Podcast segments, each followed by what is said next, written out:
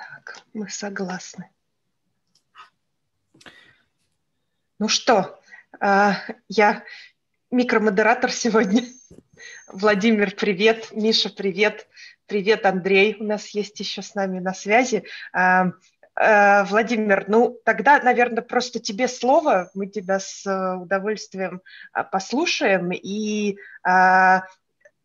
скажи, если можно тебе задавать вопросы по ходу или лучше их задать в конце, а, мы тогда будем следовать тому, что ты нам скажешь. Окей, okay. А, ну, по вопросам в целом можно в процессе, я думаю, ну так, э, после каждого, я думаю, блока, давайте так поступим. Э, то есть я Ок. разделил на блоки, и если, ну, просто к концу блока буду спрашивать, есть ли у вас вопросы. Вот, собственно, что я расскажу.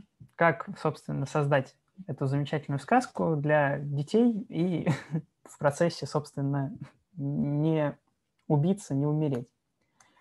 А, кто я вообще? Я вообще, я Вова, и у меня около, ну, наверное, суммарно, ну, наверное, около четырех да, лет э, работы э, в таких лагерях. И, в общем, изначально я ездил, поехал в такой лагерь ребенком, и в результате так получилось, что в какой-то момент я уже сам э, проводил э, такой лагерь э, в команде со своими товарищами. Вот. Э, будем о чем говорить. Вот примерный план, э, чем это отличается от, от обычного лагеря, к которому более-менее кто-то там привык, кто-то ездил в такой лагерь. Э, какие есть роли в команде, э, что нужно уметь, чтобы, собственно, э, попасть в команду такого лагеря и там работать успешно, как поток создается, как он проводится, как обычно пишут игры, то есть что используется, да, почему нам нужны дошираки в этом всем процессе, как обычно, ну, по моему мнению, стоит работать с детьми, что делать в какой-то экстренной ситуации – ну и поговорим, может быть, расскажу какие-нибудь пару баек, если останется время. А, вот, э, собственно, в чем отличие у нас от обычного лагеря? Э, во-первых, это сленг, особенный сленг для всей этой истории. Э, мы избавляемся от всяких разных слов типа столовая, корпус, вожатый, там, мобильный телефон, то есть э, максимально используем какие-то особенные слова, особенный сленг для той истории, которую мы создаем. Э, телефоны превращаются в волшебные коробочки, э, корпус превращается в, там, в замок или там, в какой-нибудь отель, что-то такое. И, соответственно, за речью всегда среди педотряда и среди детей особенно надо следить. Э, не использовать вот эти современные все словечки, а оставаться в рамках той темы, в которой мы работаем. Э, игровые имена. Э, то есть в процессе там, вот этих вот нескольких там, дней, сколько мы работаем во время потока, там я больше не Вова, там Андрей больше не Андрей, у всех у нас игровые имена, мы все зовем себя по-другому, мы среди детей, мы среди самих себя, вот внутри нашей команды, мы все на себя называем по-другому, по именам, которые мы сами себе выбрали, если мы смогли их придумать, или нам кто-то их придумал, мы их используем, и вот замечательно, мы э, так друг друга называем. Собственно, на одном из слайдов я там э, были фотографии, это фотографии со специальной фотосессией к потоку, и, соответственно, там написано какое-то мое игровое имя.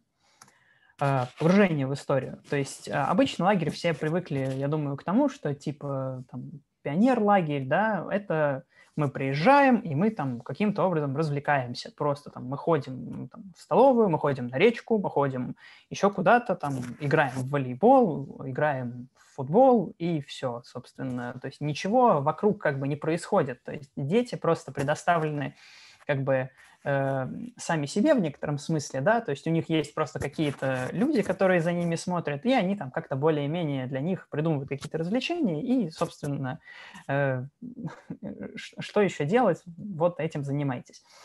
Э, нет, здесь у нас есть некоторое погружение в историю. Под э, каждый поток пишется определенный сюжет, и, э, собственно, дети внутри этого сюжета существуют. Они непосредственные участники процесса. И этим как раз такие лагеря и интересны.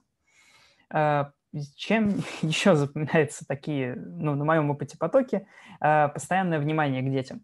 Они практически не остаются одни. Ни в коем случае они не предоставлены сами себе, они всегда чем-то заняты, и за ними всегда следят. Ни в коем случае детей никуда не отпускают, э, там куда-то вне территории, да, лагеря. Дети всегда под присмотром. Игры привязаны к сюжету. Э, ну вот, например, там, если кто-то знает, есть такая замечательная игра «Светофор».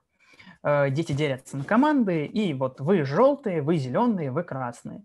Красные могут салить там, желтых, желтые, зеленых, зеленые, красных. В обратную сторону нельзя. И поехали. Вот таким образом дети просто играют, и там, в результате там, победила команда это, победил там отряд вот этот. Здесь по-другому. Здесь каждая игра привязана к сюжету. Здесь, э, то есть все, что происходит, э, как бы для каждой игры есть объяснение. И игра обычно куда сложнее, чем вот такой обычный светофор. Э, несомненно, абсолютный запрет на алкоголь, курение среди детей. Ни в коем случае мы как бы это не позволяем делать, э, потому что, ну, как бы это вредные привычки, ни к чему их как бы поощрять и культивировать. И также это прорабатывается с родителями, то, что если ваш ребенок там вот имеет вредные привычки, то ему стоит, конечно же, их оставить за воротами лагеря. И, конечно же, нет времени на залипание в мобильник э, для детей. Вообще ни в коем случае. День для э, детей, участников, очень сильно загружен.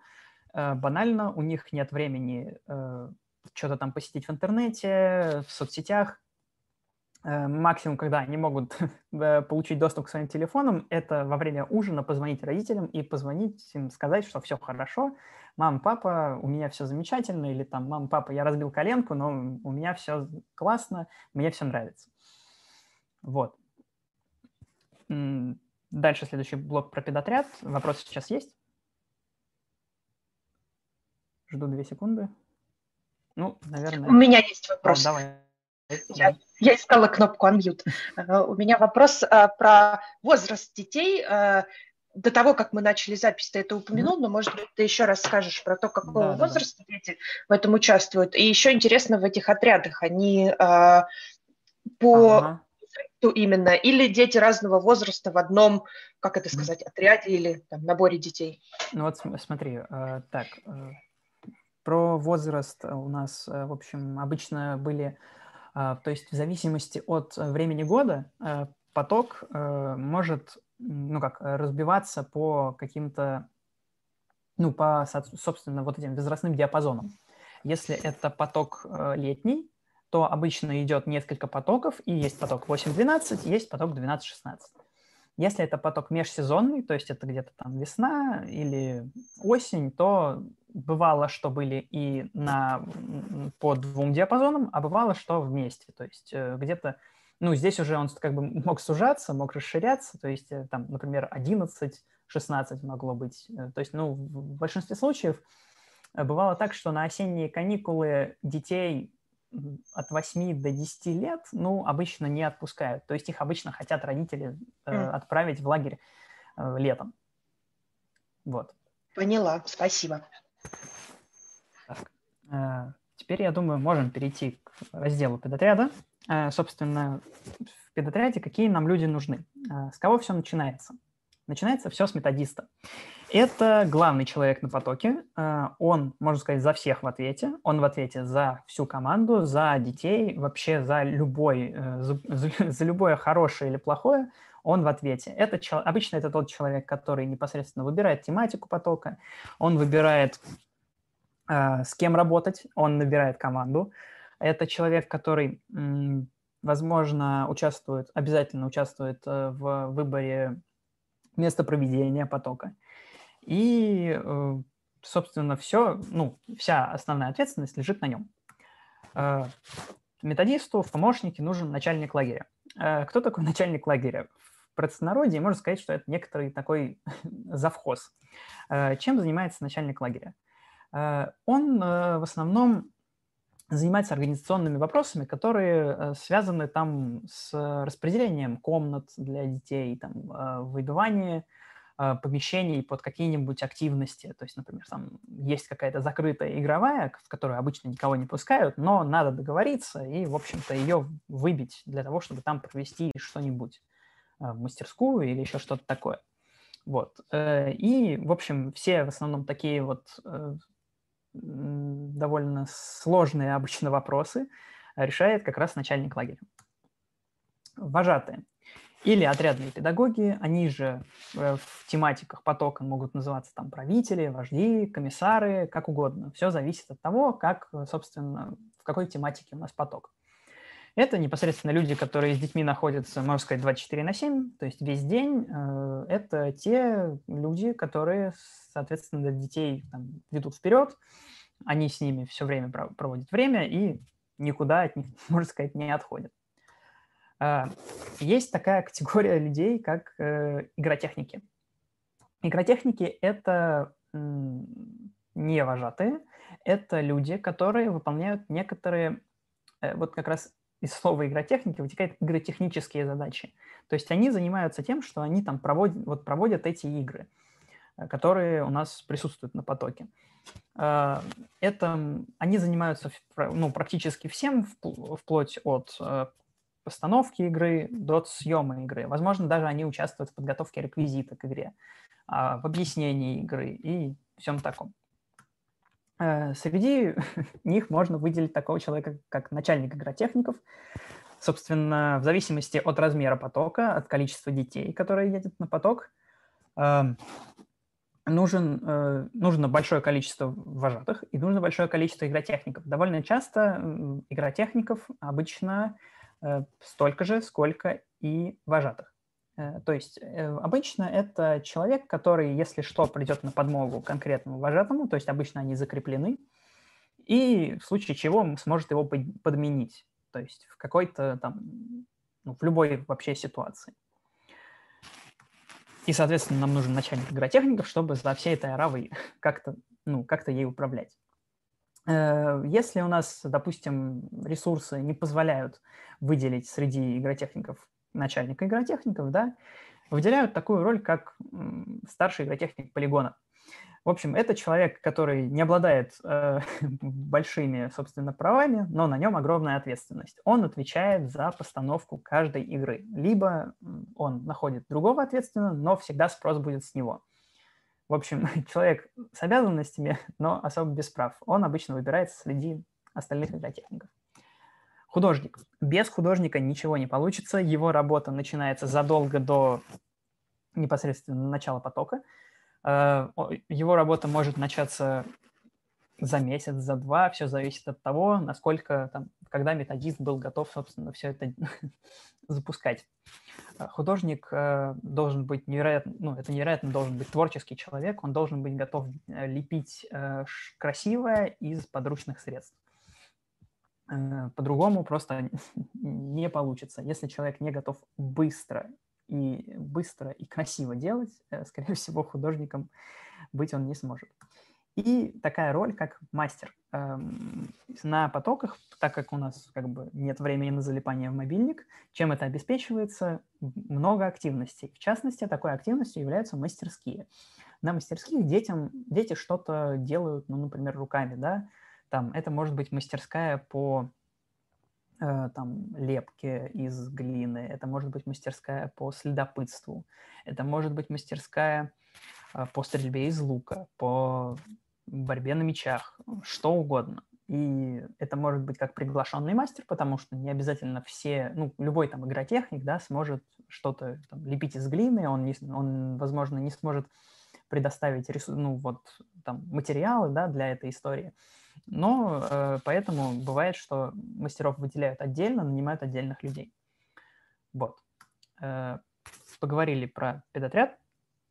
Есть вопросы?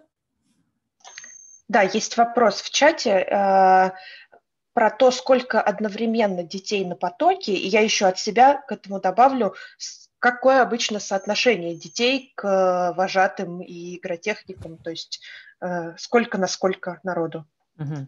обычно, ну, опять же, вот тут специфика такая, что э, детей, ну, летние потоки это где-то, ну, в районе 100 на одном потоке. То есть, если это 100 детей, ну, условно, да, 100 детей, э, делим их, ну, где-то человек на... Ну, делим, наверное, на 6 отрядов, чтобы, ну, где-то там 6, 8, ну, как, ну, примерно, да, примерно на 5-6, чтобы, э, соответственно, отрядному педагогу было комфортно работать, потому что 20 человек тяжеловато, э, одному, собственно, следить за ними. Поэтому делят, ну, в общем, стараются дробить, чем меньше отряд такой, тем лучше. Вот, соответственно, у нас есть 100 детей, там, допустим, там 6 отрядов, и, соответственно, нам нужно 6 вожатых и 6 игротехников минимум. Вот, как-то так примерно. Понятно. Еще есть вопрос о том, а, чтобы все присутствующие лучше себе представляли, а, как это все выглядит и работает. Какой-нибудь пример темы лагеря? Ага, э, пример темы лагеря. Ну вот э, как раз э, самый известный, можно сказать, это индейцы. Например, это индейцы. То есть в данном случае дети – это индейцы, у них там есть их вожди, это, соответственно, вожатые, да, отрядные педагоги. Э, вождей может быть, э, скорее всего, там их двое, да, что, потому что, насколько я знаю, на таких потоках это поток выездной, то есть он может, опять же, проводиться не в э, не на обычной какой-то там, как это, не в обычном детском оздоровительном лагере, да, а где-то в полях вообще. И то есть там нужно больше людей, там нужно э, больше вообще в целом ресурсов. То есть э, тематика может быть вообще абсолютно любая. То есть это могут быть индейцы, это могут быть какие-то детективные истории, это могут быть, э, что еще можно вспомнить, э, какие-нибудь следопыты в средневековой Англии. То есть э, тематику выбирает методист, и тематика может быть вообще абсолютно любая, вплоть до какого-нибудь э, того же киберпанка. Главное иметь ресурсы и возможности, собственно, визуально все это реализовать. Тут вот как раз вопрос э, следующий как раз про это. Если ты про это будешь потом рассказывать, э, мы можем сейчас остановиться да, и задать эти вопросы в конце, но есть вопрос mm-hmm. про то, откуда берется реквизит, то есть как mm-hmm. раз костюмы, оружие, все, что визуально позволяет эту тему э, показать, и как долго длится смена. Два ну, вопроса потом. Хорошо. Как долго, ну, короче, как долго длится, я могу прямо сейчас ответить. То есть это, mm-hmm. опять же, это все зависит от того, насколько мы там договорились бы с детским оздоровительным лагерем, где мы проводим это, да. То есть обычно э, короткий поток длится дней 7 в межсезонье, а в летний поток э, от 10 до 14 дней. Вот. А про реквизит я расскажу чуть отдельно. Ок, хорошо. Давайте двигаться дальше. Э, собственно, вопрос, а что нужно уметь э, человеку, который едет работать на такой поток? Ну, можно сказать просто, что вообще все, да, но это довольно обширно, да, и список можно представить примерно вот так, но его можно еще и расширять. Э, то есть это если вы умеете таскать тяжелые предметы, бегать, обладаете актерским мастерством – и еще кучу всего, э, это, собственно, вы подходите. Э, да, про быстро копать могилы. это такая штука, что это играет на визуал. Э, в общем, быва, ну, для некоторых там каких-то сцен, да, которые надо разыграть перед детьми, бывает, что очень эффектно, если какой-нибудь дух земли появится правда из-под земли. И, собственно, бывает, что времени на постановку такой сцены не очень много, и быстро копать могилы – хороший навык, который пригодится. А, то есть, ну, в целом, если выделять из этих навыков самое главное, это обладание непосредственно актерским мастерством. А, потому что довольно часто приходится что-то отыгрывать, что-то там показывать, надо изобразить боль, изобразить э, какой-нибудь жуткий голос. Все это очень сильно помогает. Вот, это что по навыкам. Вопросы?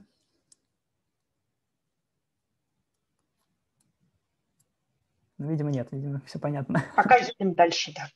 Да, собственно, как создается, собственно, поток? Э, ну, как я уже сказал, начинается все с поиска места проведения. Э, ну, вообще, э, лично вот у меня в городе, в Воронеже, в области находится довольно много детских оздоровительных лагерей. У нас есть целый район в городе, в котором находится их там, ну, штук 10, наверное. И, соответственно, чтобы, ну, очень много желающих, соответственно, там эти лагеря проводить, э, детей надо куда-то же вывозить родителям, правильно, чтобы отдохнуть от них. Поэтому эта штука начинается задолго до того, э, то есть э, этим надо озаботиться реально заранее, и найти, собственно, где проводить. А, штука еще в том, что после одного печального, к сожалению, случая, когда, может быть, вы помните новости,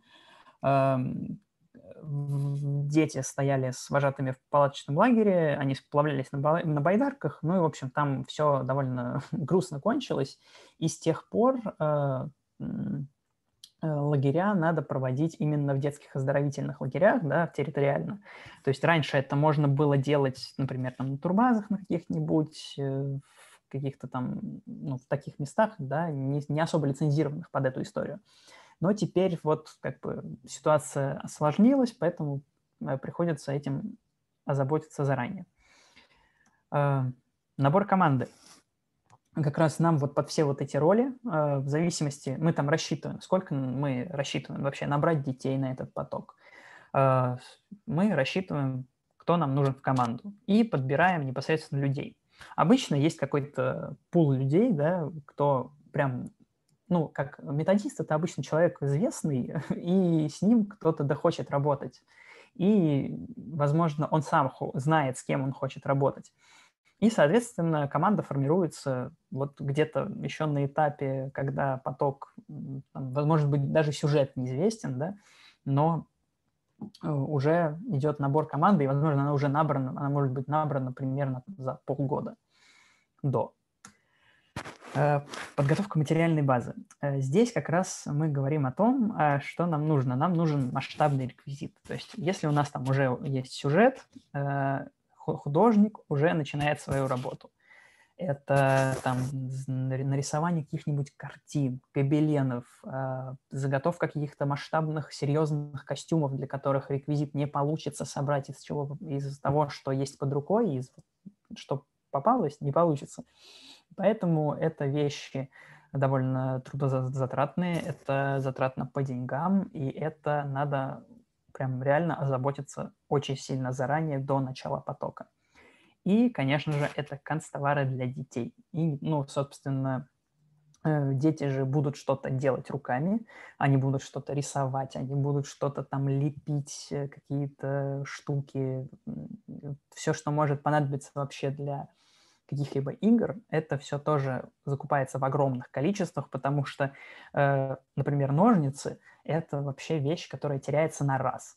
Э, это вещь, которая может быть забыта в лесу, она может быть потеряна в, вообще в любой детской комнате, она может угодить куда-нибудь за шкаф, в детский чемодан, и это то, что вот надо беречь, например, как зеницу ока.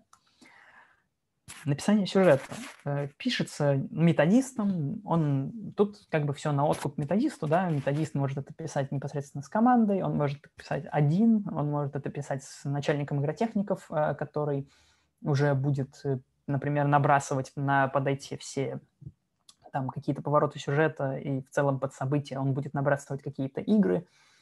И, соответственно, как только у нас готов сюжет, можно сказать, что в целом мы в некотором смысле готовы к проведению потока. Э, написание примерной сетки. Э, здесь о чем? То есть здесь мы просто в некотором смысле разбиваем, у нас, мы знаем, сколько у нас дней будет длиться поток, и нам надо как-то этот сюжет на вот, этот, на вот эти несколько дней разбить. И, собственно, тут мы занимаемся тем, что так, вот здесь мы вот это событие поставим в первый день, это во второй и так далее.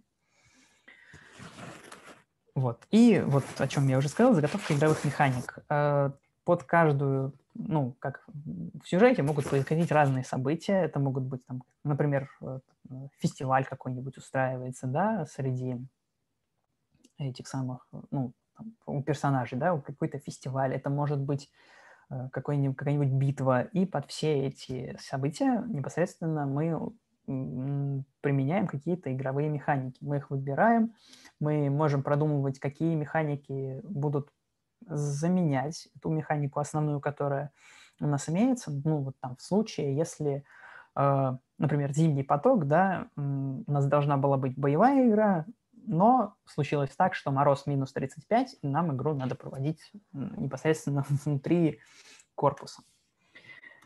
Вот. И непосредственно проведение регулярных сборов перед потоком. Это необходимо, чтобы... Ну, это такие статус-митинги, да, на, там, от часа до трех, до четырех и вообще до бесконечности.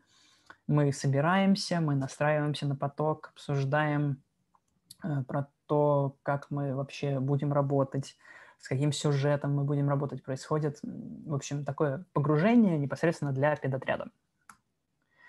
Вот, это то, что можно сказать о том, как мы готовим поток. Вопросики? Есть вопросики. А, во-первых, вопрос о происхождении всех этих людей. А, являются ли те люди, которые работают на потоке в этом профессионалами, в том смысле, что работают ли они full time на, на таких проектах? Ну, full time тут сложно, сложно сказать, что они работают full time, потому что, соответственно, поток проводится в летние или там осенние, короче, в каникулы, в детстве, в школьные mm-hmm. каникулы. Соответственно, если вот говорить о том, full time или не full time, э, это такая сезонная работа, да, но есть люди, которые могут там приехать на половину потока отработать, могут э, отработать весь поток. Кто-то может приехать в гости и непосредственно поучаствовать в событиях. То есть там внезапно у нас просто появляется какой-то новый персонаж, который присутствует с нами всего день, но например, он настолько запоминающийся, что дети потом будут его до конца потока вспоминать, собственно. Угу. На, насколько профессионалы или не профессионалы? Ну, я, например, по образованию вообще не педагог. И непосредственно, да, педагоги у нас присутствуют, э, периодически э, бывает, да. И в целом сейчас, э, опять же, из-за некоторых там сложностей э, требуются, например, медицинские какие-то проверки для того, чтобы работать. То есть нужна медкнижка, вот эти все дела. Но это в целом как это не мешает э, как-то работать, да, отсутствие какого-то профессионального образования. Супер. Есть еще вопрос о том, сколько раз используется один и тот же сюжет. Э, меняется ли он каждый сезон или каждый поток, mm-hmm. или несколько раз играется. Ага, ну тут как, э, была практика использовать один и тот же сюжет. Это как происходит, если мы проводим один и тот же поток для разных возрастов, то есть у нас идет, например, первым, первый поток идет 8-12, и за ним сразу же идет поток 12-16. Да, может быть использован один и тот же сюжет, но тут надо еще иметь в виду такой нюанс, что э, есть такие дети, которые едут два, на два потока подряд. И чтобы этого избежать, э, обычно все-таки пишут разные сюжеты. Угу, понятно. И последний пока вопрос, если его стоит оставить наконец, тоже скажи. Угу. Вопрос на какие деньги все это делается. Я прям зачитаю тебе. Кажется, что это очень дорого может быть. И сколько примерно может стоить билет для ребенка, и есть ли какие-то дотации от государства или частных спонсоров? Ага. Ну, короче, если так вот говорить, э, вообще тот лагерь, в котором я участвовал, он э, какое-то время существовал на базе э, школы иностранных языков. Э, соответственно, э, как бы вся материальная база обеспечивалась э, непосредственно этой школой, да, и, но если там сотрудничество со школой, например, у нас прерывается, то тут уже как бы дотациями от государства особо как-то не пахнет, потому что тут это слишком сложно, и мне кажется, там выбивать какие-то дотации это очень долго и вряд ли закончится успешно. Вот. А сколько может стоить билет? Э, билет стоит, ну, Там, опять же, это все рассчитывается от количества детей, от э, того, какое место было выбрано. То есть, если это турбаза, да, э, то это может стоить подороже. Вот. Тут как бы прям о конкретно ценах говорить, ну, сложно, потому что ситуация менялась с каждым годом. Ну, то есть, э, например, там от где-то ну, 15 тысяч рублей, да, и далее вперед. Ага, понятно. Кажется, пока все. Давай поедем дальше. И э, если у кого-то в нашей уважаемой аудитории есть еще вопросы, то вы можете их продолжать писать в чатик или можете поднимать ручку, я вас буду размьючивать. Окей, э, поехали. Э, как мы проводим, собственно, поток? Это если сжать его да, до каких-то нескольких тезисов. Э, соответственно, мы собрали команду, мы закупили мат-базу, мы едем в место проведения. Педотряд заезжает ну, примерно за сутки до приезда детей. Мы занимаемся тем, что мы украшаем э, все, собственно, мы превращаем детский оздоровительный лагерь какой-нибудь там солнышко, да, мы его превращаем в какой-нибудь замок на Тингем, например, да, Э, вешается большое количество тканей, какие-то надписи там стираются, какие-то таблички, которые там не несут особой как это, смысловой нагрузки, завешиваются. То есть мы максимально придаем какую-то атмосферу э, вот этой сказки, которую мы будем делать для детей. Э, носим кровати, это если вдруг там возникли какие-то сложности, да, то есть ну, там у нас ночлаг проверяет, в каком состоянии вообще все находится. И, соответственно, если там вдруг где-то сдают номера, а в них сломаны кровати, то их надо заменить, да, и, скорее всего, силами игротехников и вожатых будет происходить их замена. Потому что сделать все надо быстро, а часто договариваться с тем, чтобы нам это сделали вот прямо сейчас, э, с начальством лагеря слишком сложно. Э, посвящаемся. Здесь это такое... В общем, посвящение – это такой некоторый, как это сказать, обряд какой-то, ну, какая-то маленькая игра, да, которая проводится непосредственно для педотряда, для там вот отрядных педагогов, которые непосредственно будут работать с детьми 24 на 7, э, их погружают в сказку, чтобы они точно оставили все свои головные боли, свои проблемы за пределами потока, и все, теперь это не Э, Витя, а теперь это там какой-нибудь Джонатан, да, рыцарь э, круглого стола. И, соответственно, распри- э, занимаемся распределением детей. Этим занимается обычно, например, там, методист с начальником лагеря. Они садятся, смотрят, кто из детей там знакомые. Э, то есть, например, там бывают случаи, когда едут э, там, брат с сестрой, и у них могут быть особые пожелания, например, обязательно вместе их посадить в один отряд, или наоборот, их надо развести, чтобы они хотя бы на эти там 7 дней пожили друг от друга чуть-чуть отдельно. Дальше. К нам приезжают дети. Э, и мы их потихонечку погружаем во всю эту историю. Э, мы проводим им обязательно такие утилы на командообразование, э, и э, нас, ну, мы их, короче, мы их сплачиваем, чтобы они уже начинали чувствовать себя вот там, например, графством, да, или там детективным агентством, то вот, собственно, кем они дальше будут себя чувствовать, э, следопытами или там детективами, кем угодно. Вот. Далее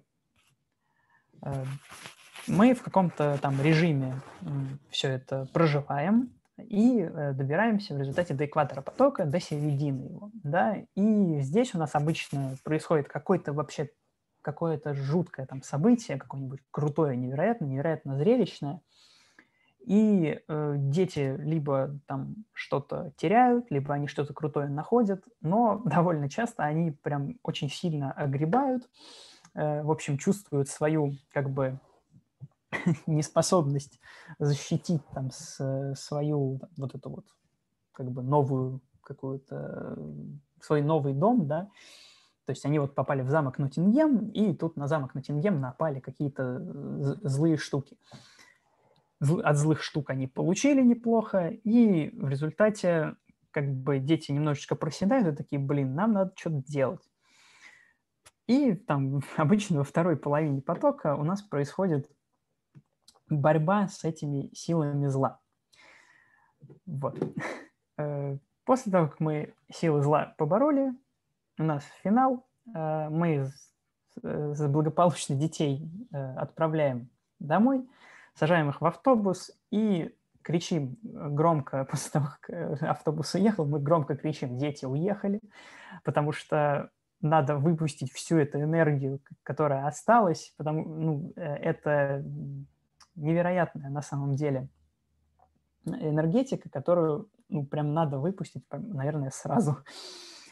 Собираемся, если дети там что-то забыли, мы это собираем тоже, мы отвозим это в офис, и в результате мы покидаем, собственно, место проведения. Так, вопросы давайте по проведению. Есть вопросы по проведению. А, есть вопрос о том, придумывается ли для каждого ребенка своя отдельная роль, а, или это как-то иначе работает? А, бывает и такое, да. То есть если ну, бывали потоки, которые проводились на море, там обычно какая-нибудь пиратская тематика, и да, там я знаю, что был такой поток, на котором э, для каждого ребенка в результате финальная игра была написана персонально. То есть вот настолько люди в педотряде заморочились, и э, каждый, у каждого ребенка была какая-то роль, у каждого ребенка была какая-то цель, и вот они в результате э, проходили какую-то свою определенную игру, которой не было ни у кого другого.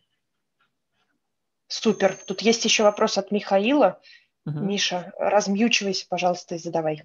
Ага, э, да, вопрос такой, на самом деле, по, по поводу посвящения, вообще не знаю, может быть, ты это дальше будешь еще рассказывать, э, но как избежать того, что дети не вкатываются? Ну вот есть какой-нибудь, не знаю, один заводила, который говорит, знаешь, принижает вот это вот все, э, что-то, ну вы что, как дураки, там собрались, какое там средневековье, какие, не знаю, зомби или еще что-то, мы все тут... Вот, ну, знаешь, начинает иронизировать, смеяться. Да, я понял. Да, короче, ну, я не помню, есть ли у меня это дальше в слайдах, но вообще с такими детьми работа идет прям с первого дня. То есть если, э, ну, то есть мы вот этим вот всем сленгом, игровыми именами, мы всем этим погружаем. Если ребенок не погружается, он отказывается максимально. Ну, если это довольно взрослый ребенок, да, то есть мы с ним серьезно говорим, типа, так, дружище, ты сейчас портишь сказку всем остальным. Давай ты либо звонишь родителям, они тебя там, может быть, как-то забирают, или, ну, если тебе не нравится, прям совсем не нравится, да, э, либо, ну, кто-то ломается, ну, уже на третий день, такие люди, некоторые ломаются, они все, они начинают там бежать вообще впереди всех, э, потому что, как обычно, это, ну, такие дети, которые ну, там, например, э, какой-нибудь спортсмен, да, вот он спортсмен, его отправили зачем-то сюда. То есть его надо как-то включить во всю эту историю, ну, например, в боевые игры. То есть, например, он будет, э, если там прийти к методисту сказать, слушай, нам нужна, кажется, боевка, у нас тут есть парень, ему прям надо вообще капец. Если получается, устраивается боевка, ребенок кайфует, и все, и больше он вообще вопросов не задает, кроме как когда боевка. То есть здесь работа персональная. Здорово. Кажется, пока все вопросы, поэтому можем двигаться дальше. Угу. Собственно, как вообще пишут игры, как мы это делаем обычно? Э, мы выбираем непосредственно механику под какое-то сюжетное событие.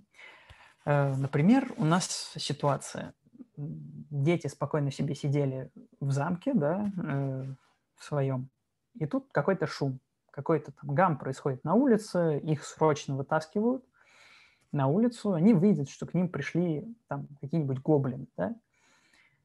Гоблины шумят, веселятся, там говорят, у нас фестиваль, ребята, давайте с нами. И непосредственно так мы их втягиваем, собственно, вот в эти игры. Э, дети начинают, собственно, то есть мы их просто как бы мы их бросаем в игру вот этим вот каким-то, какой-то завязкой, да, то есть, собственно, как это происходит во всяких там, компьютерных играх. Вы же не просто так там бродите, например, в, в каком-нибудь биошоке, вы же не просто так там бродите, вы с какой-то целью бродите. И вот тут для детей как бы им ставится какая-то цель, например, вот типа фестиваль. Э, ребята, мы вас зовем поучаствовать там вот в этом фестивале. Кто победит, тот самый крутой гоблин, да, там, вот это вот. Или там Э, там поспорили какие-нибудь там четыре гоблина, да, и как раз у нас четыре гоблина, четыре отряда. Каждый гоблин берет себе по отряду, и в результате они там доказывают, кто из гоблинов круче. И, соответственно, мы можем выбрать под, под какое-то вот это событие нужную механику. Это может быть э, либо, вот, например, станция, да, это довольно банальная такая штука.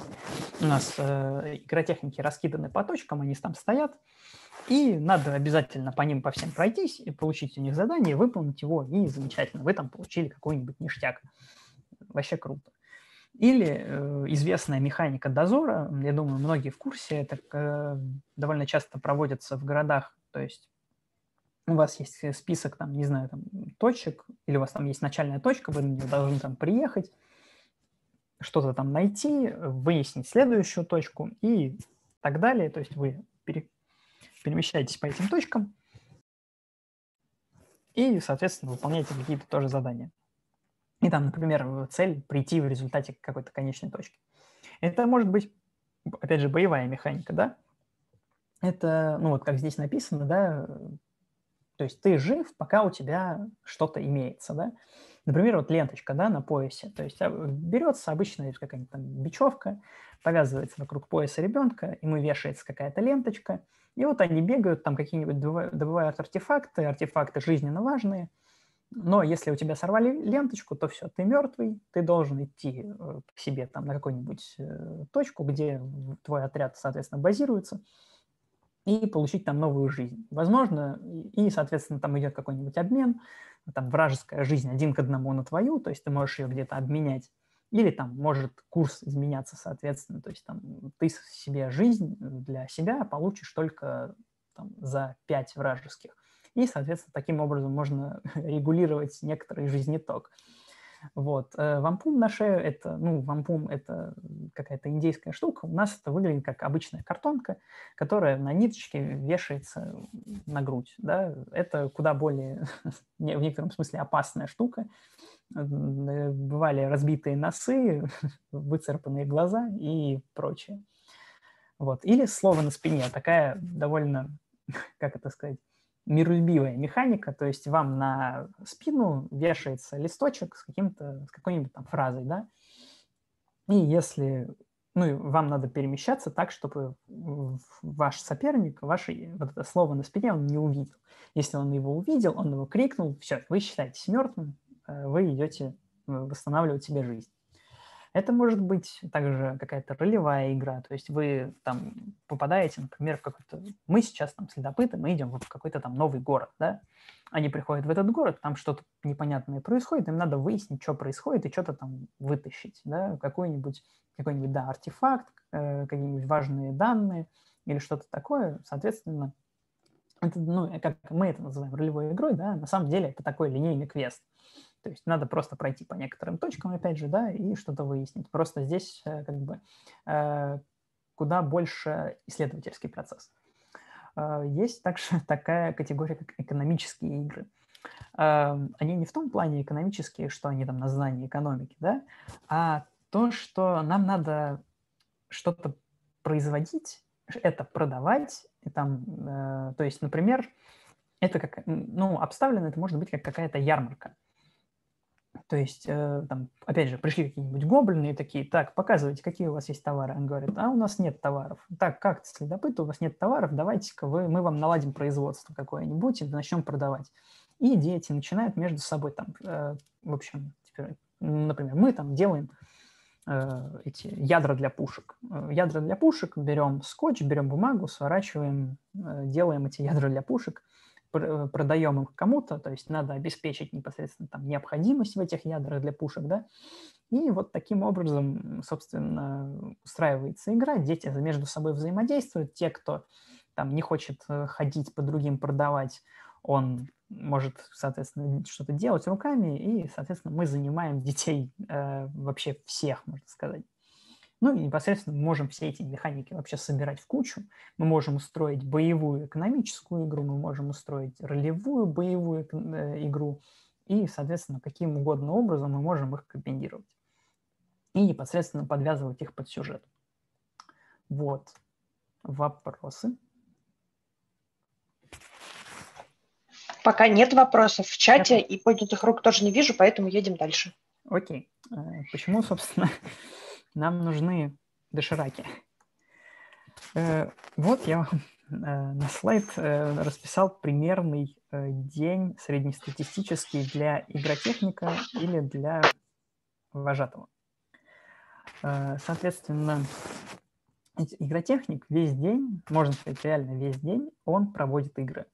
Э, нет, он либо готовится к игре, либо он ее проводит, либо он ее снимает. То есть он выносит все с полигона, чтобы полигон был чистый, чтобы на него потом можно было поставить следующую игру. Вот. И поэтому, собственно, для игротехника бывает нет возможности поесть. Правда, реально не бывает иногда возможности поесть. И в результате дошек вечером втрепать вообще за милое дело. Это единственный источник силы, который будет тебя потом держать на ногах на следующий день. А для, собственно, отрядного педагога это некоторая разрядка, да, потому что ты с детьми весь день, ты от них отдохнешь максимум на мастерской или во время проведения там английского. И, собственно, это тоже какой-то заряд бодрости и хоть какое-то такое отвлечение от детей. Вот. А как, собственно, общаться с детьми? Я думаю, по дошкам нет вопросов. Есть вопросик. Есть вопрос, ничего себе. Там написано э, что-то на предыдущем слайде, что ты отбиваешь детей. Что это а, значит? А, Я... Это очень интригующе. Да, отб... ну, собственно, как мы называем время, когда дети спят? Отбой. А, все, да, в этом смысл. Да, и, собственно, отбиваешь детей, ты следишь за тем, что они легли спать, потому что э, дети — это такой народ, они начинают шуршать пакетами, они начинают э, доставать шоколадные батончики, которые они с собой привезли из города, или чипсы, э, начинают все это есть в ночи. И, собственно, все это отбирается до утра с уведомлением, так сказать, отрядного педагога. Понятно. И как раз появился еще один вопрос, а, во сколько кончается день детей? Ну и заодно, во сколько он начинается? Ну, обычно, обычно мы в некотором смысле привязаны к тому, во сколько начинается завтрак, да, то есть если завтрак, там, например, в 10, то лучше нам детей поднять, э, ну, в районе, наверное, 8-9, то есть чтобы они к завтраку уже были умытые, чистыми зубами, заряженные вообще на день. И, соответственно, день заканчивается, ну, в районе, на самом деле, часов 10-11, потому что э, событий, которые надо упихнуть в день, довольно много, там очень много активности обычно, э, потому что еще у нас имеются вечерние представления, которые, ну, иногда, конечно, не проводятся, да, то есть э, там бывает пару дней, когда вечернее представление нет, потому что там обычно какая-нибудь масштабная ночная игра, да, ну, ночная вечерняя, да, вот. А так, э, в целом, ну, там к 10, к 11 они просто, ну, если они хорошо побегали за день, они сами уже будут э, говорить о том, как, когда бы уже отбой. Вот. Понятно, круто. Все, пока больше нет вопросов. Угу. Как мы общаемся с детьми? Э, собственно, вот, например, на этой фотографии вы видите, как бы, понятное дело, что эта фотография постановочная, но, э, черт возьми, это э, очень, ну, как бы, чтобы дети себя как-то ну, проявили, что они все какая-то вот команда, да, слаженная, это очень тяжелая работа, которая требует очень много сил.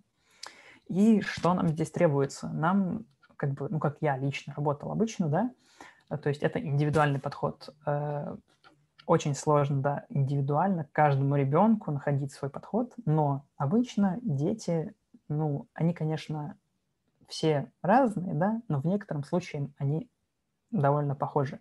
И в целом какой-то там, как э, проб, обычно проблемы могут доставлять дети, которые как раз выбиваются из коллектива. То есть они там что-то начинают капризничать, они отбиваются ото всех, там, ну, банально, все куда-то идут, э, один плетется позади, он там, что, что-то ему не нравится, например, да, или, ну, там, еще что-то происходит, вот как почему-то ребенок отваливается. Соответственно, мы как бы к нему ищем подход, как бы его вообще включить во всю эту игру, во весь, весь этот сюжет, чтобы его это заинтересовало. А, очень сильно помогает выделить лидера. А, лидера, почему это помогает? Потому что это будет ваша правая рука, если вы отрядный педагог. А, очень тяжело работать с детьми, когда они все тянут куда-то в разные стороны. Если у вас есть лидер, в случае чего, если там, вы, например, сорвали голос, вы его так под плечо ткнули, типа, дружище, мне помощь нужна. И он, если что, он там всех соберет, и будет всех строить. А вы просто будете, ну, хотя бы чуть-чуть отдыхать, и вам не потребуется постоянно за всеми следить. Э, вот то, что ты не командир, но старший товарищ. Этот э, совет я получил от другого отрядного педагога. Э, в общем, не работает ставить себя над детьми, ну, знаете, слишком высоко. То есть, когда вы весь такой из себя крутой, недосягаемый, вот надо сделать, как я говорю, это не работает практически никогда. А, поэтому надо как-то с ними по-дружески более, как-то на таких, на более приятельских отношениях, но, опять же, не давать им спуску, когда они начинают барагозить что-то там, давить, какую-то гнуть свою линию, какую-то такую не очень приятную, да. То есть всегда надо короче, быть таким твердым другом с твердой позицией. Э, ни в коем случае нельзя терять бдительность, то есть э, всех детей примерно надо понимать то, что, ага, вот этот сейчас занимается этим, этот вот этим. Все, э, в общем, надо понимать, надо всегда помнить, какое количество детей у тебя в отряде, и, собственно, чем они занимаются в данный момент, чтобы никого из них не потерять, чтобы внезапно не обнаружить Э, после проведенной игры, да, не обнаружить, что у вас одного ребенка не хватает. А он на самом деле остался на игровом полигоне, за деревом сидит, смотрит, как игротехники собирают э, реквизит с игры. Вот. Ну и, соответственно, не ловить звезду и детям не позволять. Э, то, что вот мы можем выделить лидера, да, но этот лидер, возможно, начнет играть против нас в какой-то момент, и как бы соответственно, словит звезду, и тут его как бы надо опустить с небес на землю. Ну, а себе это нельзя позволять, потому что можно стать довольно чересчур очень самоуверенным и в какой-то момент ситуацию отпустить и, в общем, получить что-нибудь печальное. Например, ребенок сломает ногу или отравится какой-нибудь ягодой, которую он в лесу нашел. То есть что угодно. Вот. Как-то так. Вопросики есть? Пока нет, пока едем дальше. Окей. Э, соответственно, что делать в экстренной ситуации? Что я считаю экстренной ситуацией? Самое основное, что для нас может считаться экстренной ситуацией, это ребенок у нас упал, и он орет от боли, от серьезной боли. Э, почему я вообще об этом говорю? Довольно многим э, людям приходилось это объяснять. Э, не все понимают вообще, что надо, блин, сделать в этой ситуации. А тут, собственно, ничего сложного. Нам надо остальных детей ни в коем случае без присмотра не оставлять, потому что если внимание, например, не устремлено на какого-то конкретного ребенка, он э, может вообще не принять во внимание, что там происходит сейчас что-то не очень хорошее, и, например, куда-нибудь уйти, там, спрятаться или вообще начать делать хуже тому ребенку, который непосредственно сейчас там, находится в неприятной ситуации. Э, если нельзя оставаться в роли, мы из нее выходим. Э, здесь я говорю о ситуациях, когда, соответственно, где у нас ребенок там, собственно, попал в беду. Э, так как у нас день плотный и в основном у нас происходят какие-то игры – на игре игротехник находится, возможно, не в своей роли. То есть это может быть какая, какой-то злой персонаж, который там бегает, например, там, опять же, вот это боевая игра, он убивает детей, да, он срывает у них жизни, дети невероятно переживают из-за этого. Вот. Но если вы злой персонаж и рядом с вами что-то случилось, э, и вы не можете это проигнорировать, ни в коем случае вы не можете это проигнорировать. Вам надо выйти из роли, подбежать к ребенку и разбираться, что там происходит. Потому что жизнь ребенка – это, собственно, основное Э, с чем мы работаем. Мы ставим известность всех, кто как бы кто должен быть, собственно, в курсе на эту тему. Мы обязательно ставим в известность методиста, потому что он самый главный. Мы ставим в известность начлага, потому что он э, пойдет разбираться, там, есть ли у нас медпункт, где он находится. Он непосредственно, он, конечно же, должен это знать заранее, да, но он должен там сходить, предупредить, или, если что, этого ребенка потом там отвезти в этот медпункт. И вожатого, потому что если вдруг вожатого рядом не оказалось, то вожатый должен знать, что произошло с ребенком, и в случае какой-то тяжелой ситуации предупредить его родителей. И, соответственно, мы транспортируем ребенка в медпункт. Э, то есть, допустим, если Э, ребенка должен отвести вот в данный момент, это может сделать только вожатый, да, то есть детей э, должен, с детьми должен кто-то остаться, например, какой-то из игротехников. И, собственно, все, мы транспортируем ребенка и вроде как считаем, что у нас ситуация разрешилась. Вот, вот что я могу по поводу экстренных ситуаций сказать. Вопросики. Есть вопрос, были ли у тебя серьезные экстренные ситуации? Э, была ситуация, но я про нее расскажу отдельно. Там она довольно обширная и затронула довольно много людей. Ок. Тогда пока паркуем этот вопрос. Паркуем, хорошо. Вот, это вот как у нас, собственно, меняется образ в соцсетях, э, почему, собственно, вообще поднимается вот эта тема. Э, штука в том, что работа с детьми э, не заканчивается на, на последний день потока. Вы человек обычный, да, и дети тоже обычные люди, и у всех у нас есть аккаунты в соцсетях, там, в Инстаграме, ВКонтакте, где угодно. Дети если вы ничего плохого им за этот поток не сделали, скорее всего, они начнут вас искать. Они захотят к вам добавиться в друзья, они захотят посмотреть и пролайкать все ваши фотографии, даже самые старые, э, любых времен вообще. Вот, поэтому образ в соцсетях очень важен. И если вы как бы хотите в некотором смысле работать профессионально, да, э, и, как сказать, не иметь никаких скелетов в шкафу, то обычно со всех ваших э, каких-то аккаунтов вычищаются там все матюки, все, вся обсценная лексика желательно должна быть скрыта, куда-то вообще запрятана, удалена. Ни в коем случае это детям не надо показывать, потому что вы э, пример, вы пример для ребенка. Если он видит, что э, как бы у вас там чистенькая страничка, у вас там ничего плохого нет – то замечательно. Он, возможно, возьмет с вас пример и тоже не будет выкладывать всякую гадость. Снижается активность. Ну, это как бы у меня только такое было замечено. Я очень сильно перестал как-то выкладывать некоторые вещи. Э, то есть я перед тем, как что-то запостить, я сразу же думаю, так, это могут увидеть дети, с которыми я работал. Стоит ли им это видеть?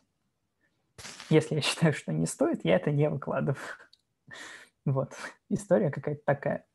Э, соответственно, то есть э, вы просто либо все удаляете, либо вы скрываете и детям как-то максимально все не показываете.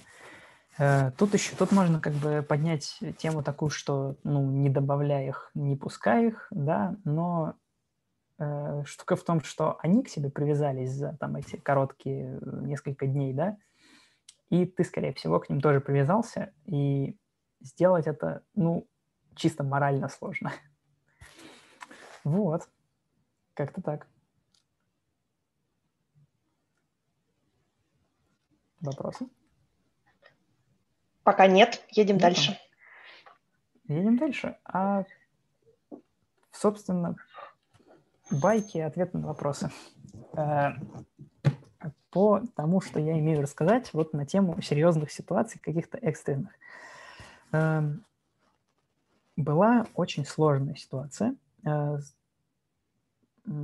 один из летних потоков. Э, мы проводили лагерь, вроде все начиналось хорошо.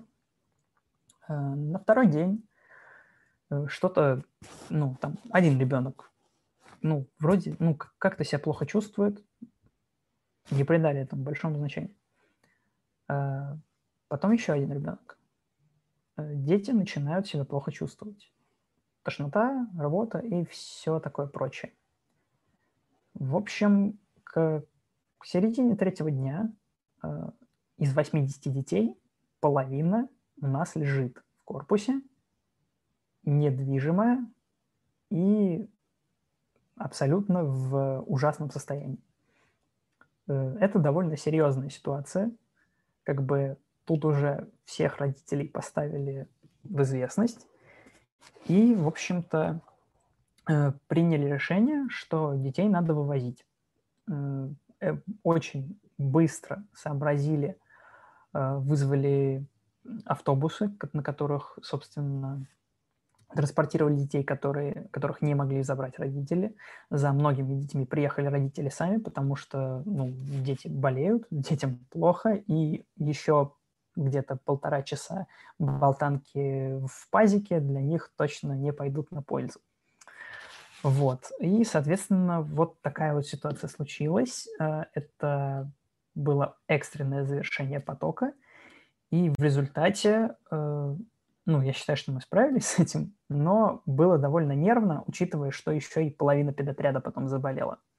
А что выяснилось, собственно? Выяснилось, что подрядчик, который, э, собственно, привозил еду на турбазу, где проводилось все это мероприятие, привез испорченные продукты. И в результате подрядчика, понятное дело, наказали, да, но осадочек, осадочек остался, в новостях погремело – и э, нанесло не очень хороший, такой нормальный, короче, удар по имиджу лагеря, и в результате э, многие дети ездить перестали.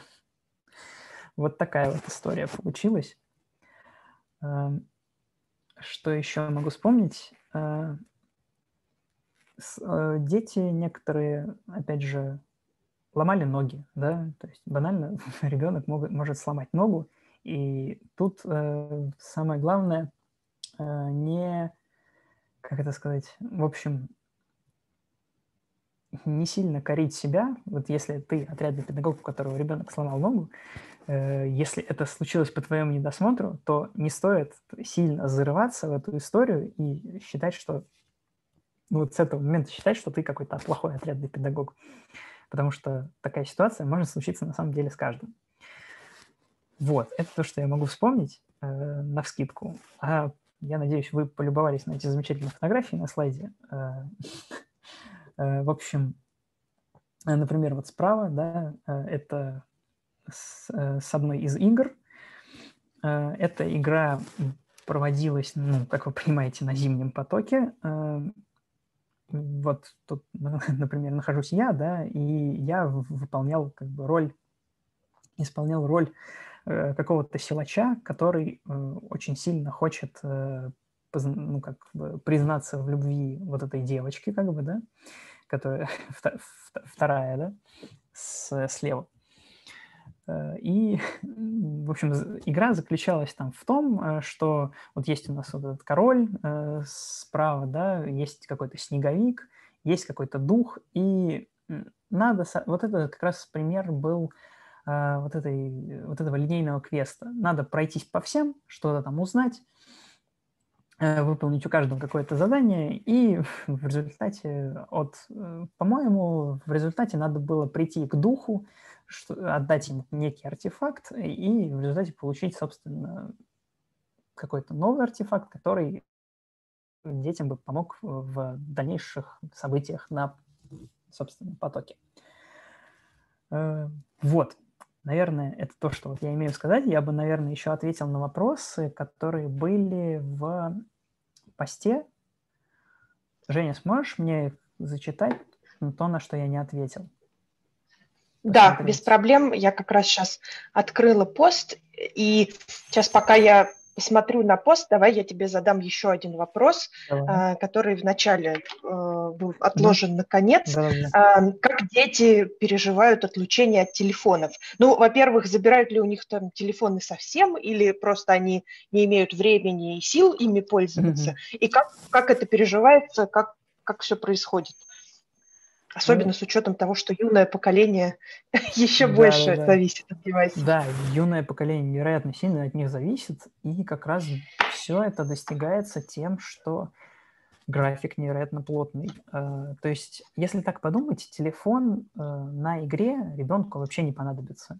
И как раз, э, собственно, детей заставляют, вы оставляете телефоны там, в комнатах вы оставляете телефоны сейчас вот мне, там, отрядному педагогу. Отрядный педагог с каждого ребенка во время игры их собирает, да, и там держит у себя. А, так, чтобы отбирать, а, приходится, да, а, по ночам, а, потому что у кого-то же сил остается, да, кто-то недостаточно сильно набегался за весь день, и, да, кто-то начинает там сидеть в соцсетях, но благо это там легко отслеживается, то есть обычно, э, ну, как дети же по несколько раз ездят в один и тот же лагерь, да, э, соответственно, они, скорее всего, есть в друзьях у отрядных педагогов. Отрядный педагог открывает социальные сети и начинается свою охоту. И таким образом, в общем, тех, кто не догадывается, да, тех отлавливают, телефоны отбирают по ночам. На утро возвращают, конечно. Ага, понятно, здорово. Так, а, теперь несколько вопросов из поста. Да, а, вопрос о том, как ты вообще дошел до жизни такой, mm-hmm. как все это началось и как ты влился в ну, там, организацию mm-hmm. этих вещей. Ну, в общем, я ходил, насколько я помню, меня просто позвали поехать ребенком вот в такой лагерь. Э, спонтанное решение абсолютно, ну, я думаю, ну ладно, как бы, там же вроде как английский язык, да, наверное, надо поехать. Э, один поток съездил, понравилось, поехал еще один поток ребенка, понравилось.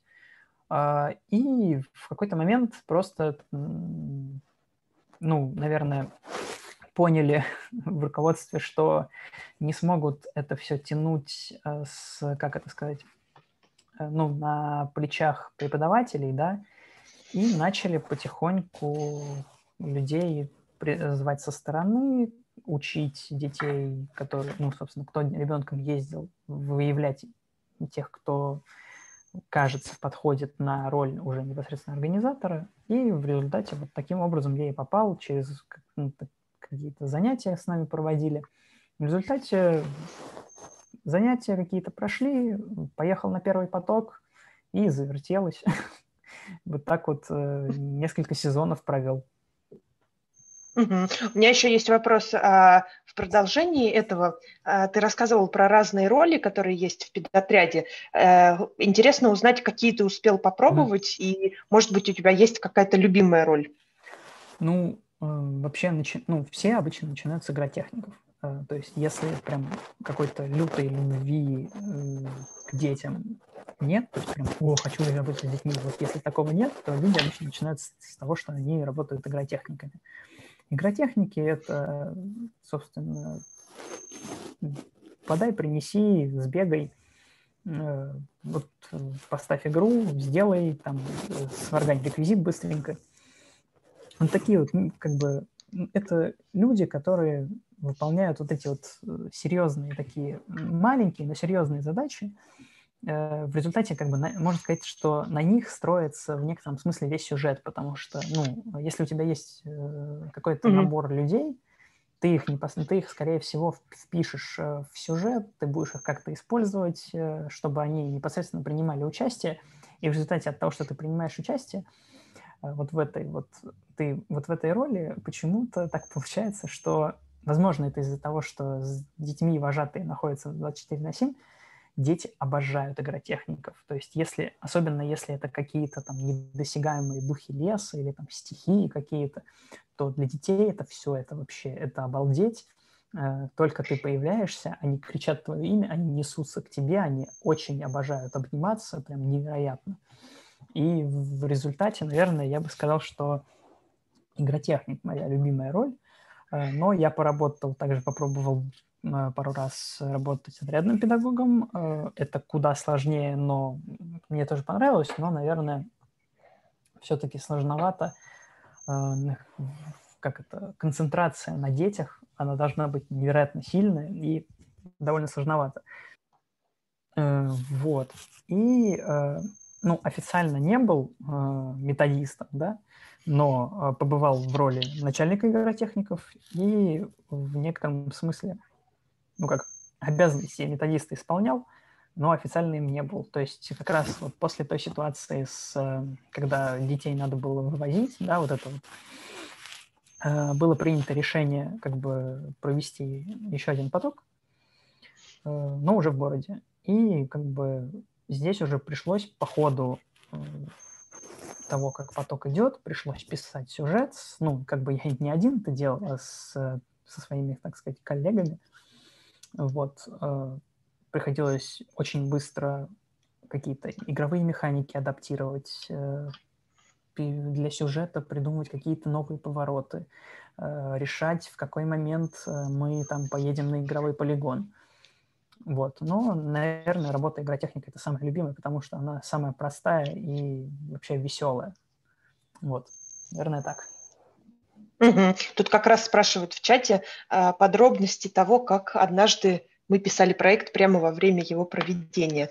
Это из анонса. Это, наверное, как раз тот случай, да, о котором да, да, да. Это вот именно этот случай, потому что как э, в целом мы просто, ну реально, мы встали в такую, ну, попали в такую ситуацию, что у нас есть э, необходимость провести поток, провести его в городе, что было вообще непривычно. То есть обычно дети находятся с нами 24 на 7, да, то есть они там живут в корпусе, в специальном оздоровительном лагере, да, вот это все. А тут дети должны были приезжать к нам сами, да, к какому-то времени. То есть мы там начинаем поток вот в это время э, и заканчиваем там вот в это время, в день.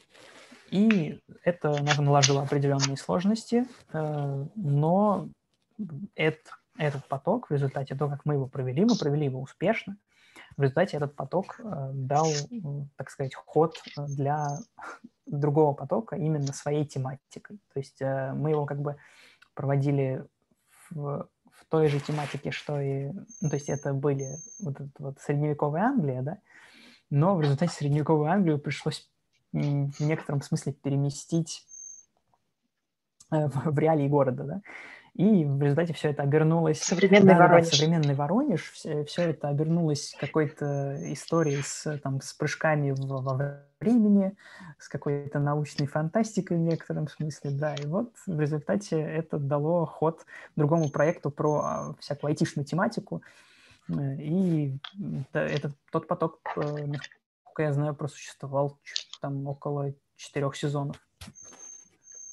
Ты так интересно рассказываешь, что прям хочется сразу поехать и педагогом в такой поток, чтобы изможденным есть доширак в ночи, и чтобы мне было 12 лет и, и поехать ребенком в такой лагерь. Как здорово. Тут есть еще вопрос в чате, в догонку к а, там, предыдущим ответам о том, насколько пересекается тусовка педагогов со всякими взрослыми тематическими тусовками, типа ролевиков, например. А, ну, тут, э, кстати, довольно сильно, потому что, ну, например, э, в, качестве э, мастеров привлекались ребята, которые занимаются фаер-шоу, например. Вот.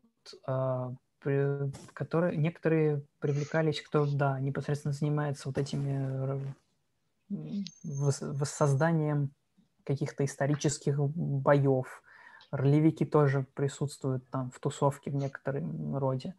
И все это такая вот, она э, тусовка такая перетекающая, да, люди все, всякие, всякие разные встречаются.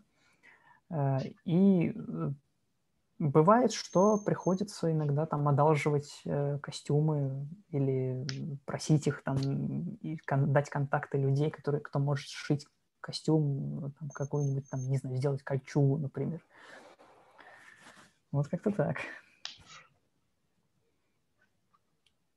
Ага.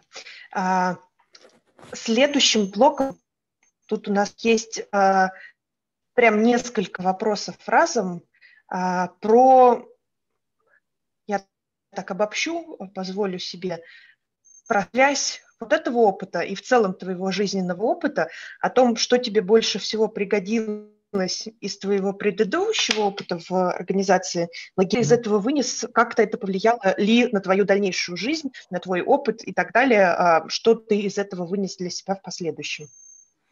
Ну, если говорить о том, что мне помогло, да, э, я в некоторое время, что-то в районе полугода занимался актерским мастерством, и это помогло очень сильно. В целом это помогло себя как-то держать на сцене, потому что э, на некоторых потоках э, была необходимость э, выступать, э, то есть э, э, как бы бывает такое, что в первый день э, педотряду нужно показать вечернее представление, чтобы, так сказать, задать тон, э, показать детям, как надо делать вечернее представление и э, что, как бы в, как, в каком, как, какого качества, в общем, мы от них ожидаем потом постановки.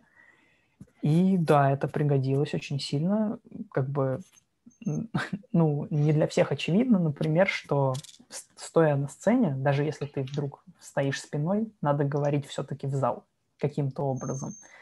А, вот, не, не для всех это очевидно, но вот так, так, такое знание мне пригодилось.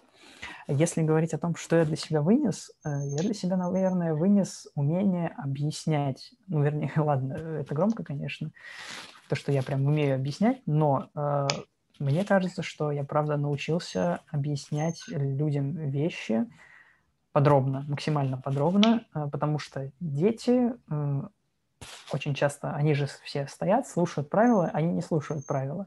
Им надо показать, рассказать, ответить на их вопросы обязательно, по, сто раз повторить, чтобы в процессе игры, э, если возникают какие-то спорные ситуации, они могли сами, э, подкрепляя э, как бы теми, ну, если они слушали, то они своими же аргументами могут подкрепить, что там этот ребенок не прав, а этот прав. Вот. И, наверное, то, что люди разные, и дети, они разные.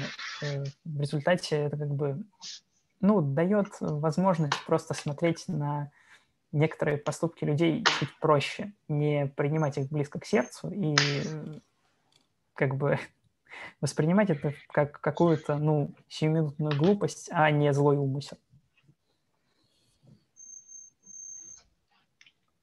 Круто. И тут есть еще группа вопросов про то, что бы ты посоветовал тем, кто хочет сделать что-то такое, но не знает, с чего начать? Uh-huh. А, и, может быть, ты можешь поделиться какими-то нюансами финансовой, юридической стороны вопроса, если ты можешь обсуждать. Ну, по поводу финансирования, наверное, ничего не скажу, потому что это все довольно сложно, и я этой истории практически не касался. Ну, в том плане, что там я самостоятельно, да, не ездил договариваться там, с какой-то базой, да, ничего такого не делал. Но чтобы ну, попытаться такое начать, в целом, ну, надо найти единомышленников, да, надо уметь, собственно, что-то писать вообще, да, какие-то, понимать какие-то игровые механики, надо понимать, э, что в целом может вообще заинтересовать детей, э, каким образом э, тут надо еще знать, как, как бы каким, где, где это все проводить, какие могут быть нюансы. Э, именно в проведении, потому что, ну, как бы гайки закручиваются, все это проводить сложнее, нужно вся, много всякой бумажной волокиты, какие-то там подтверждения, справки, разрешения. Э, вот это все довольно сложно, то есть надо как бы иметь сначала хотя бы группу единомышленников, которые э, будут готовы вообще все это проходить. Э, и если уж группа найдена, то и бюрократия не страшна, то, я думаю, люди совсем справятся. Здорово. Мне кажется, что это были последние вопросы, которые есть в чате и в посте. А, если у кого-то еще есть вопросы, то, пожалуйста, поднимайте руку, и я вас размьючу. Ага, вижу руку. А, у нас а, Алексей. Так, сейчас, Алексей, размьючивайся, пожалуйста, и задавай свой вопрос. Да, это мой вопрос. Мы с Алексеем вместе слушали. Алина меня зовут. Спасибо большое. Привет. Интересный доклад. Для меня это был рассказ о мире, который я очень хорошо знаю и, и горячо люблю. Ты не про ЦИТ Воронеж случайно? Э, не только, не только. Понятно. Я много лет провела в ЦИТе, а, тоже отрабатывала. Я, я ездила сначала ребенком, потом я работала а, вожатым. Вот эти все твои слова были очень А, как, а что, если не ЦИТ? А, ну, так в Воронеже э, существовала до, до недавнего времени еще одна организация, э, лагерь Зазеркалье. Вот, mm-hmm. я непосредственно там работал. А, понятно. То есть ты с вот. ЦИТом не связан? А, с ЦИТом знаю оттуда некоторых людей. А, понятно. А Зазеркалье с ЦИТом как-то связаны? А, да, ЦИТ его сейчас поглотил. А, ух ты, как интересно. Понятно. Да. Понятно.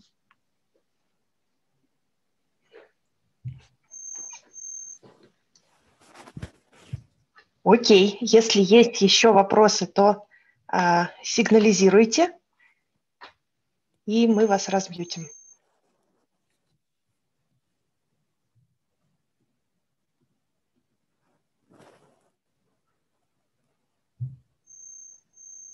Немножко ждем. Мне кажется, да, Миш, мы можем заканчивать запись, потому что вопросы пока кончились. А, мы можем закончить запись и немножко неформально пообщаться. И у нас получается, что ровно в полтора часа мы уложились. Да, круто. Да, отлично. Спасибо большое. Э, так, сейчас я